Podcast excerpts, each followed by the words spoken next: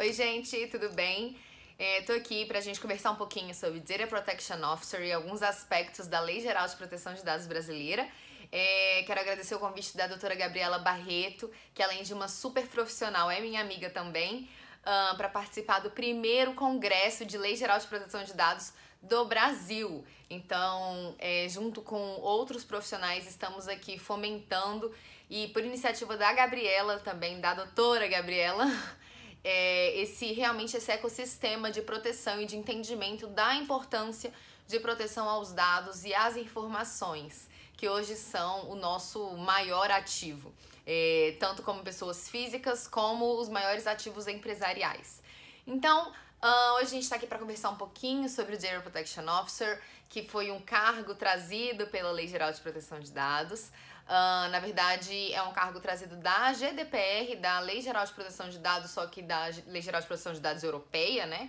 Uh, a LGPD é a brasileira. E uh, aqui no Brasil a gente trouxe a figura como encarregado, essa, essa mesma função, esse mesmo cargo, só que na figura do encarregado. E aí a gente separou algumas perguntas que os seguidores da Gabriela fizeram para ela e a gente vai ler aqui uh, para tentar explicar para vocês e para falar um pouquinho mais para vocês desse cargo, combinado? É, vamos lá. A gente separou algumas perguntas porque, é claro, não dava para responder todas as perguntas, mas eu separei algumas que a gente acha que faz sentido para realmente entender todo esse universo, entender a intenção do legislador trazendo esse tema. Tá, então vamos lá. Uh, aqui a gente começa Sabemos que a LGPD foi sancionada após muitos outros países já terem sua própria lei, exato. Uh, o Brasil foi a. entrou em. assim, mais de 100. Uh, a, a, quando o Brasil, quando a gente sancionou a Lei Geral de Proteção de Dados no Brasil, já tinham mais de 100 países que tinham sido. que têm a sua própria Lei Geral de Proteção de Dados. Então, só um, um detalhe. É, bom, vamos lá. É, já terei sua própria lei. Qual o comparativo entre a LGPD e a GDPR referente aos novos cargos criados pela lei? Vamos, bom, vamos lá. Como eu disse, a GDPR ela trouxe a figura do DPO, do Data Protection Officer. Essa figura aqui no Brasil, ela foi, é, a gente incorporou ela como a figura do encarregado. Então aqui no Brasil, o encarregado é o famoso DPO. Mas aqui no Brasil a gente também tem outras figuras. A gente tem o controlador, a gente tem o operador, é, a gente tem o, o encarregado dos dados que eu vou falar exatamente qual que é a função do encarregado do DPO, que muita gente confunde quando a gente fala, ah, é, o DPO, então, ele faz o tratamento do dado, ele tem que responder para a autoridade. Como no Brasil a gente tem outras figuras que fazem parte de toda essa equipe de tratamento, de coleta e de armazenamento, enfim, que tratam de todo o ciclo de vida do dado, o encarregado ele tem um papel específico. Então, é, esse encarregado, como eu falei, é a figura que veio presente na GDPR como DPO, e basicamente as funções são as mesmas e responsabilidades também. Claro que tem uma diferença é, de responsabilidade e de algumas atribuições entre a GDPR e a LGPD, mas o cargo que representa o encarregado, que representa o DPO, desculpa, é o encarregado aqui no Brasil, tá?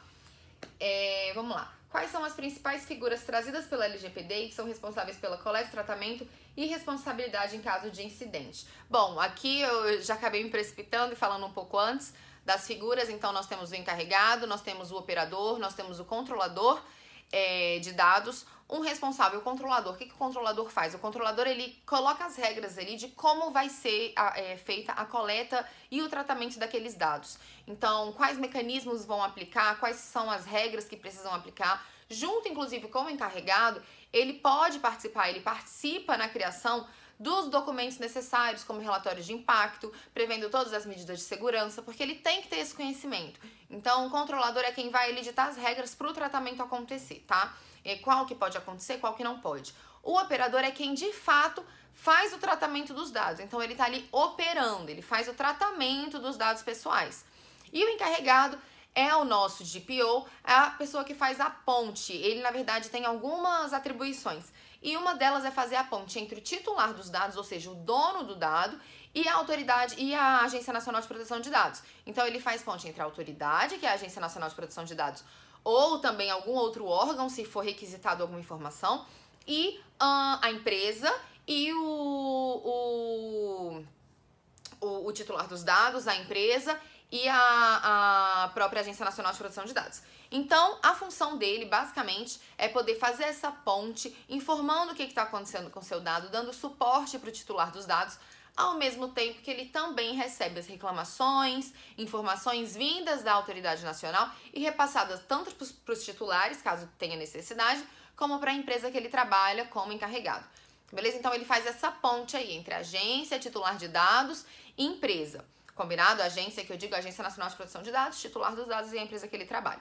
Fazendo essa ponte, Além disso, ele também participa na elaboração de documentos junto com o controlador. Ele mapeia e treina a cultura daquela empresa. Então, a gente já está falando aqui das atribuições, que foi uma das perguntas que a gente separou aqui. Porque ele também, uma das atribuições dele também é zelar por essa cultura de dados dentro da empresa. Então, é, estabelecer processos internos de como que vai funcionar isso. É importante que o DPO saiba como zelar a longo prazo pela cultura e não apenas no momento de implementação. Porque senão a gente vai lá, faz a adequação e depois a gente sai e não tem uma continuidade naquele trabalho. Então, o DPO ele é responsável por todo esse cenário, não só pela informação, mas também por zelar pela cultura de dados, é, por fazer os processos internos da cultura de dados funcionar, combinado? É... Então, aqui, algumas outras perguntas selecionadas que eu acabei, acabei falando, explicando é quem é o controlador e o papel, quem é o operador e o papel e o encarregado e o papel. A diferença entre esses profissionais que a LGPD trouxe, certo? Bom, vamos lá. É, entendendo o cargo ter habilidades híbridas, quais áreas da informação profissional de base acadêmica em direito deve focar seus estudos para exercer a função com maior excelência? Bom, é, essa questão é uma questão bastante comentada. Por quê? Porque antes, quando saiu prim o primeiro texto da lei, tinha, um, tinha uma cláusula que falava, um artigo, desculpa, que falava que o encarregado, ou seja, o DPO, ele tinha que ser uma pessoa com conhecimentos jurídicos. E depois saiu esse conhecimentos jurídicos. Por quê? É, sim, precisa ter uma habilidade híbrida, também uma habilidade de gestão pela importância do cargo, tem que ter um entendimento muito grande do que está acontecendo ali, mas tem que ter uma habilidade híbrida, principalmente em relações técnicas e jurídicas, em conhecimentos técnicos e jurídicos. Por quê? Porque não basta que ele saiba a regra, ou então não basta que ele saiba a lei ali e, e qual a regra tem que colocar. Ele tem que entender um cenário técnico para realmente saber o que fazer daquela regra, com aquela regra, o que, que tem que ser feito tecnicamente para que aquilo seja possível ser operado pela empresa. Vamos colocar em linguagem clara aqui. É, a gente está falando de uma empresa que trabalha com dados sensíveis e esses dados sensíveis têm que ser anonimizados é, logo após terminada a, a, a função dele ali, o objetivo dele. O tratamento de dados tem que ser terminado quando ele cumpre o objetivo. Então a gente para o tratamento de dados e eles são anonimizados. O Data Protection Officer, ou seja, o encarregado dessa empresa, ele tem que ter conhecimento necessário para saber da regra de que do que, que a lei fala. Então, os dados sensíveis não podem ser armazenados, eles devem ser anonimizados, blá blá blá blá blá. E ele tem que ter o conhecimento técnico para vir com essa regra e complementar falando. Pessoal da parte técnica, vocês precisam anonimizar em, em, o, os dados e não deixar. Não, não, não, não. Então vocês precisam usar uma criptografia, ou vocês precisam fazer uma pseudo-anonimização, ou vocês precisam fazer a exclusão. Então ele precisa juntar o conhecimento jurídico com o conhecimento técnico para poder elaborar uma estratégia para passar para o setor responsável. Beleza? É... DPO que deve ser implementado na empresa para seguir as diretrizes estabelecidas pelas funções trazidas na lei. A pessoa escolhida para exercer esse cargo ficará responsável por criar a cultura, falamos disso aqui, com principal atenção às boas práticas de governança da informação, além do TI e do compliance. Então é isso mesmo. É, a gente já falou aqui também sobre a importância da implementação do, da, cultura. A própria lei traz sim que a empresa deve pre, prezar por e realizar práticas de, de governança, de boa segurança. É, então é interessante que realmente o DPO ele tenha esse conhecimento para aplicar, então conhecimento de gestão para aplicar esses conhecimentos dentro da empresa, tá? É, qual seria o regime de, ideal de contratação do DPO? Por empresa ou por pessoa física. Tá, vamos lá. Esse é um outro ponto bastante é, comentado, por quê? Porque a princípio a figura do encarregado deveria ser uma, uma pessoa natural. Hoje, é uma pessoa. Então, ela não tem mais a necessidade de ser uma pessoa física, ela pode ser uma pessoa física ou uma pessoa jurídica. Então, a figura do encarregado, ela pode funcionar é, sendo através de contratação de terceirizado, sendo através de contratação de empresa, sendo através da contratação de um encarregado, se você acha suficiente ali para conseguir gerir. É, enfim, a gente tem hoje várias formas de contratação do DPO e a gente pode contratar para prestação de serviço, a gente pode é, é, contratar o encarregado para fazer o levantamento de alguns dados na nossa empresa, para saber os passos a tomar. A gente pode contratar o encarregado para realmente estar ali assinando e fazendo acompanhamento mês a mês da empresa. Então a gente tem todas as opções de prestação de serviço, a gente pode é, contratar registrado, a gente pode contratar PJ. Uh, realmente a gente tem hoje uma abrangência. Depois que saiu essa pessoa natural a gente tem uma abrangência maior em quais tipos de contratação e como que a gente pode trabalhar com a natureza dessa, dessa relação, tá? Vamos lá. E por falar em incidentes, como funciona o ciclo de dados? Pode haver incidentes em qualquer uma de suas, de suas fases e como são as sanções? Bom, vamos lá. É, o ciclo de dados funciona basicamente com a entrada do dado por algum lugar. Então a gente costuma é, é, colocar em primeiro ponto a coleta do dado porque o dado tem que ser coletado de algum lugar para a empresa estar tá com acesso a ele. Então, o primeiro ponto é a coleta. A gente passa pelo armazenamento, a gente passa pelo tratamento do dado, a gente pode passar por um eventual ou não compartilhamento do dado e a gente passa pela exclusão. Quer dizer, o dado passa. Então, o dado segue esse ciclo de vida desde o momento que ele entra, ele é armazenado, ele é tratado, ele pode ou não ser compartilhado com outros e ele é excluído. Por que, que é interessante a gente saber esse ciclo de vida do dado? Porque é através desse ciclo de vida que a gente vai mapear o que está acontecendo com o dado que foi coletado, para onde ele está indo, qual dado é.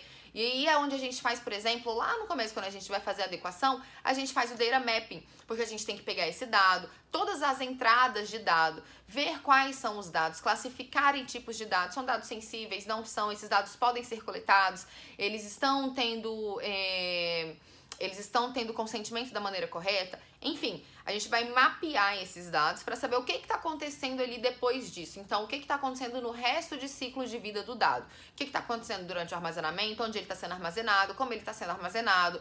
É, ele precisaria estar tá sendo armazenado de outra maneira, através de uma. de, de tirar o vínculo da pessoa, do titular do dado àquele dado. Então, a gente fazer uma anonimização, uma pseudo-anonimização, ou colocar códigos para acesso àquilo, a gente faz uma criptografia então, realmente, é, tem que ter esse, esse conhecimento do ciclo de vida do dado para o encarregado e para todas as outras pessoas que estão mexendo ali com o dado terem ciência do que está acontecendo em cada fase e de como agir é, em prol de uma adequação à lei em cada uma dessas fases ou em caso de incidente, tá? Então, é, o, o, ciclo do dado ele funciona basicamente assim. É claro que dentro do, de cada ciclo tem mais muitas outras outros detalhes que a gente tem que observar, que a gente tem que colocar para ver se aplica ou não a regra naquele caso da lei, depende do tipo de empresa.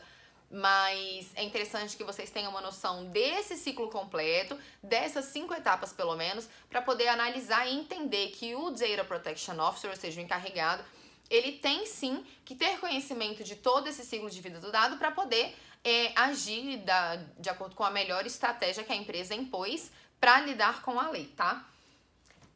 Vamos lá. Pode-se afirmar que a LGPD efetivamente trará mais segurança aos titulares dos dados? Bom, é, sem dúvidas, eu acredito que a LGPD traz mais segurança para o titular dos dados. Eu acredito que a LGPD traz mais segurança também para as empresas. É, eu, não, eu não concordo com aquela afirmativa de que as empresas têm que se adaptar apenas por ser obrigatório por lei. Eu acho que é um diferencial hoje do mercado. A empresa realmente está preocupada com os dados que ela coleta daquele cliente, daquela coleta do usuário que está confiando a, assim, a, as maiores informações dele, porque hoje nós somos comprados com os nossos dados. É, na verdade, nós somos o valor.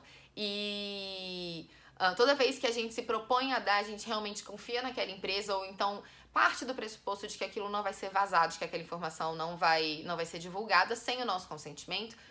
E antes disso, a gente não tinha de fato nenhuma lei própria que criasse, inclusive, um órgão que fosse fiscalizar. Então a gente tinha realmente essa parte do direito mais enfraquecida, a gente não tinha uma proteção muito boa com os nossos dados e isso impedia até que tivéssemos relações com outros países que exigem uma, uma, um certo grau de proteção de dados. Então, é, e, assim, sem sombra de dúvidas, a lei vai é, criar mais mecanismos de defesa e de proteção, já criou mais mecanismos de defesa e de proteção que as empresas estão ao, aos poucos se adequando e se adaptando. É claro que eu não acredito que isso vai acontecer do dia para a noite, mas sim, é, temos que passar por essa adequação, empresas têm que passar por essa adequação, por um diferencial mercadológico até. Uh, as relações hoje elas, elas estão cada vez mais pautadas nessa confiança, tendo em vista que a gente dá os nossos dados o tempo inteiro e a gente realmente espera, mesmo que sem expor essa vontade, que os nossos dados não sejam divulgados. Então, é, essa relação e ter uma confiança em quem você está dando os dados pode ser cada vez, como eu acredito que vai ser cada vez mais exigida, que a empresa demonstre que ela se preocupa com isso, que a empresa demonstre é, o interesse dela em manter a proteção dos seus clientes. E isso vai acabar, enfim, trazendo uma vantagem tanto mercadológica para a parte empresarial, quanto de segurança para os titulares dos dados. Bom, é, nós, em uma live, a gente conversou sobre esse assunto. Em uma hora, claro que é, estávamos debatendo, foi um debate realmente bem, bem grandioso, bem enriquecedor. Mas eu espero que eu tenha conseguido passar aqui em 20 minutinhos para vocês todos esses principais pontos que a gente tratou na live. Infelizmente, a nossa live é, a gente não conseguiu gravar, mas gravei de novo aqui para vocês os principais pontos, para vocês entenderem sobre esse cargo e agradecer mais uma vez pelo convite da doutora Gabriela Barreto, que está realmente fomentando. É, na verdade, ela fomenta muita inovação, ela fomenta novidade, ela fomenta tudo que o Direito 4.0 traz. E essa foi mais uma iniciativa dela que eu tenho o maior prazer de participar, como também participo de várias outras iniciativas. E espero que vocês tenham realmente entendido, que tenham gostado. E qualquer dúvida, arroba fernandamachado.adv, esse é o meu Instagram. Sempre posto dicas para vocês. É, arroba m2edu.br, m2law.br é o meu escritório. Uh, hoje, na verdade, somos uma empresa de tecnologia, não especificamente um escritório jurídico, mas atendemos empresas com essa parte de LGPD e treinamos advogados. Então, temos o curso de Data Protection Officer, temos o curso de nanograduação em Lei Geral de Proteção de Dados. Se vocês quiserem saber, com certeza podem me seguir, que eu sempre coloco novidades. Muito obrigada e um grande beijo.